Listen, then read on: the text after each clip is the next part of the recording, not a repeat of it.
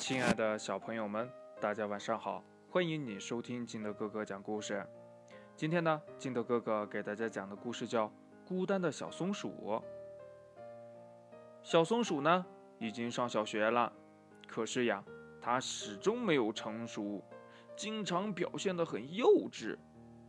这不，那一天嘛，它在上学的路上遇到了小花猫，见到小花猫呀，小松鼠就得意地说呀。哎，小花猫，你看我的书包多好看呐，那比你的强多了。听了他的话，小花猫说：“呀，书包是用来装书的，光漂亮有什么用啊？”他两个呀就争论了起来。到了学校，同学们已经都到了，有的同学呢在扫地，有的同学呢在擦黑板。可是小松鼠却坐在座位上吃起了小零食。小白兔让它去干活，可它却说：“呀，我是来学习的，又不是来干活的。我为什么要干活呀？”听了他的话，小白兔觉得他太自私了。上体育课的时候呢，小动物们都在操场上玩，小花狗呀。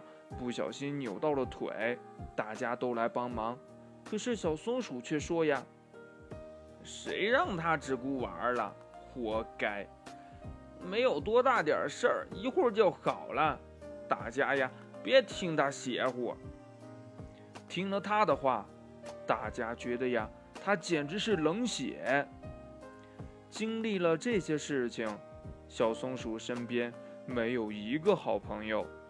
大家都不喜欢和它交往，就这样，小松鼠变得很孤单。可是呢，它却不知道为什么会这样。后来呀，老师帮助小松鼠找到了自己的错误，认识到了自己的错误以后呢，小松鼠呀变得有爱心了。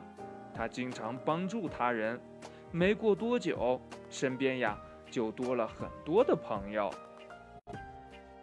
故事讲完了，亲爱的小朋友们，嗯，你在生活当中，比如说爸爸妈妈需要你帮助了，你愿意去帮助爸爸妈妈吗？那你在学校里边，你的小朋友、你的同学或者老师让你帮忙的时候，你愿意帮助别人吗？为什么呢？快把你想到的跟你的爸爸妈妈还有你的好朋友相互交流一下吧。喜欢听金德哥哥讲故事的，欢迎你下载喜马拉雅，关注金德哥哥。同样呢，你也可以添加我的个人微信号码幺三三三零五七八五六八来关注我故事的更新。亲爱的小朋友们，祝你晚安，明天见，拜拜。